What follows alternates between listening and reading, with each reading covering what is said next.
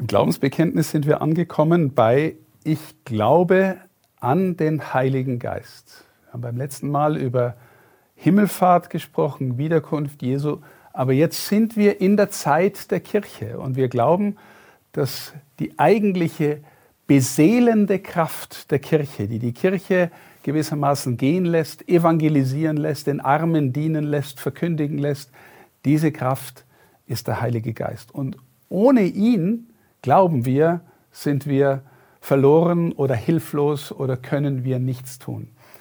Wer ist diese geheimnisvolle Kraft, die, wie wir sagen als Theologen, die dritte Person in der Dreifaltigkeit? Gott Vater, Gott Sohn, Gott Heiliger Geist. Mehrmals habe ich schon erklärt, dass es das Band der Liebe zwischen Vater und Sohn ist. Aber jetzt vielleicht auf uns bezogen.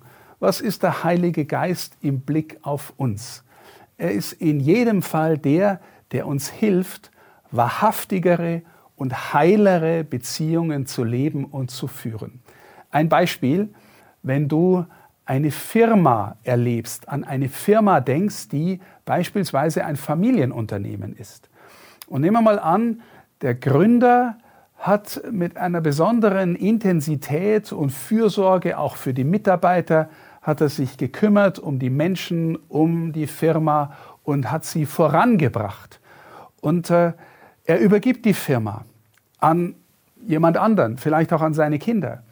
Und dann sprechen vielleicht die altgedienten Mitarbeiter davon, das entspricht dem Geist des Gründers oder auch nicht. Das heißt, äh, manchmal haben Leitungskräfte die Fähigkeit, einen bestimmten Geist zu verbreiten, dafür zu sorgen, dass Menschen sich so mitgenommen fühlen, dass sie in einem bestimmten Geist unterwegs sind. Oder denkt ihr, eine Fußballmannschaft. Wir haben gerade im modernen Profifußball ganz oft das Problem, dass Mannschaften zusammengekauft werden, große Stars, und irgendwie, obwohl es lauter tolle Namen sind, harmonieren sie nicht. Und wenn die einen Trainer bekommen oder eine Trainerin, die in der Lage ist, die Spieler mit ihrem Geist gewissermaßen ähm, äh, ihnen diesen Geist einzuprägen, ihre Ideen zu geben, auf einmal merkt man, da formt jemand eine Mannschaft, die harmoniert und auf einmal ist die ganze Mannschaft viel mehr als die Summe der Einzelteile. Mit diesen Bildern und Beispielen kann man auch den Heiligen Geist für uns beschreiben. Wahrscheinlich merkst du jetzt, okay, ähm, ich kapiere jetzt, also das ist irgendwie die Kraft, die Beziehungen zusammenführt, Menschen besser befähigt, Beziehungen zu leben. Da könnte in der Kirche noch einiges passieren. Ja, genau. Wir sind nämlich alle miteinander Sünderinnen und Sünder. Und Sünde bedeutet eigentlich vom Urwort her Absonderung. Also Leben, als ob es Gott nicht gäbe aus der Vertrauenslosigkeit heraus sein eigenes Ding machen und gewissermaßen immer mehr in die Individualität, in das Leben als Einzelner zu gehen. Ähm, aber Gott, der Heilige Geist, verbindet. Er will, dass wir Gemeinschaftswesen sind und immer mehr werden. Menschen, die liebesfähig sind, die Verantwortung übernehmen können, die auch miteinander und füreinander unterwegs sind. Und jeder ahnt, dass er darin wachsen kann. Wir alle sind nicht immer besonders gut in der Fähigkeit, unsere Beziehungen wahrhaftig und gut und tief zu leben. Das heißt nicht, dass wir alle gleich sofort innig lieben müssen, aber es ist der Anspruch, dass wir jeden Menschen achten und ehren und anerkennen müssen und das lernen müssen als Kind Gottes. Frag dich einfach mal, wie oft du lästerst über andere oder wie gerne du dich innerlich über andere erhebst und dir das gut tut, dass die irgendwie schlechter oder komischer oder sowas sind, als du es bist. Das ist in der Regel nicht der Heilige Geist. Der will uns aber durchdringen und will uns immer liebesfähiger machen. Und jetzt im Blick auf Gott. Ähm, Paulus sagt an einer wunderbaren Stelle, dass wir, wenn wir lernen, zu Gott wirklich Vater zu sagen, dann, also Abba steht da sogar, das ist das Wort, das Jesus benutzt hat für den Vater, wo er Papa sagt. Dann äh, dürfen wir glauben, dass in uns der Heilige Geist am Werk ist. Weil jetzt überleg mal, wie du Vater unser betest. Meinst du dann auch dass Gott wirklich dein Vater ist? Oder kannst du es auch mal so beten, dass du im Herzen wirklich glaubst, ja, ich habe einen Vater, der sorgt für mich. Und, äh, und du übernimmst gewissermaßen den Geist Jesu, indem du lernst, Abba zu sagen. Also das ist auch eine Wirkung des Heiligen Geistes in dir, dass er uns zu Gott hinziehen will. Aber wir spüren auch, meine Lieben, dass es im selben Maß, oder hoffentlich nicht im selben Maß, aber dass es auch in uns die Neigung zum Ungeist gibt. Ja? Wenn ich sage, der Geist fördert Beziehung, fördert Gemeinschaft, das ist übrigens keine eintönige und einförmige Gemeinschaft, vielmehr fördert der Geist, dass du viel mehr du selbst wirst und trotzdem lernst Einheit zu leben. Aber in alledem ist auch immer wieder die Versuchung zum Ungeist. Ja?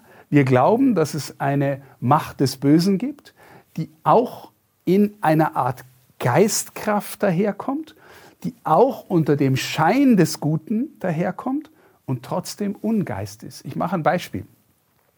Du äh, bist äh, mit deinen Arbeitskollegen beieinander und da kommt ein neuer Arbeitskollege dazu, den du eigentlich irgendwie ganz sympathisch oder nett findest und du möchtest gerne mit dem in eine Beziehung eintreten und äh, du merkst plötzlich, äh, ihr beide findet dieselbe Person komisch und fangt an, euch über die lustig zu machen. Vielleicht die dritte Arbeitskollegin. Und, äh, und ihr beide merkt, wir finden irgendwie eine gemeinsame Sympathie füreinander über den Humor auf Kosten der anderen.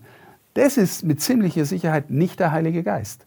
Da ist eine Art Geistverbindung, die aber letztlich Ungeist ist, weil sie nicht einladend, nicht positiv ist, nicht zerstört.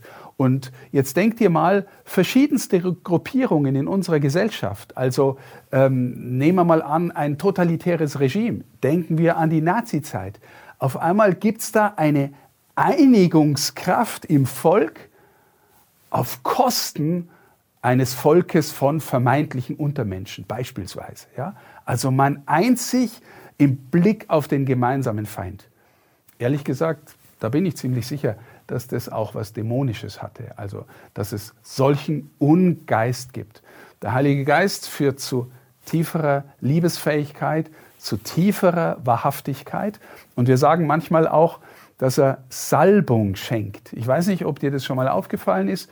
Es gibt gerade auch in der Kirche Menschen, die in einer Weise miteinander umgehen können, mit anderen umgehen können oder die äh, sprechen können oder die beten können oder die Musik machen können oder die auch Gastfreundschaft leben können, wo du irgendwie eine ganz besondere, angenehme Erfahrung machst, ja, wo du sagst, das höre ich gern oder da gehe ich gern hin oder äh, da fühle ich mich wirklich wahrgenommen und aufgenommen. Das ist wie Salbung. Ja, wir, wir sprechen vom Heiligen Geist von der Salbung, gesalbt mit dem Heiligen Geist. Du wirst gefirmt durch eine Salbung. Priester werden mit Salbung geweiht. Der Bischof wird gesalbt. In der Taufe wird ein Kind gesalbt. Warum? Krisam ist das heilige Öl, mit dem gesalbt wird, und weil Christus der Gesalbte ist. Also von ihm ist ganz offensichtlich diese Salbungs volle Wirkung ausgegangen. Leider hat bei uns das Wort salbungsvoll nur noch den Klang, das ist entweder irgendwie schwülstig oder langweilig, was wirklich eine ähm, Konterkarierung dessen ist, was wir mit Salbung von der Schrift her meinen. Es ist ein Phänomen, das eine Wirkung, eine geistliche Wirkung des Heiligen Geistes ist. Er führt uns zusammen, er führt uns immer mehr zu Jesus hin, zum Vater in die Gemeinschaft und er heilt und heiligt uns in der Kirche. Er wirkt das Entscheidende. In ihm sind wir unterwegs in unser Nachhause.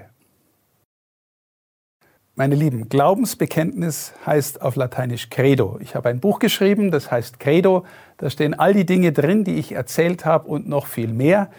Wer also sich da weiter vertiefen möchte, der ist eingeladen, dieses Buch zu lesen. Credo von Bischof Stefan Oster.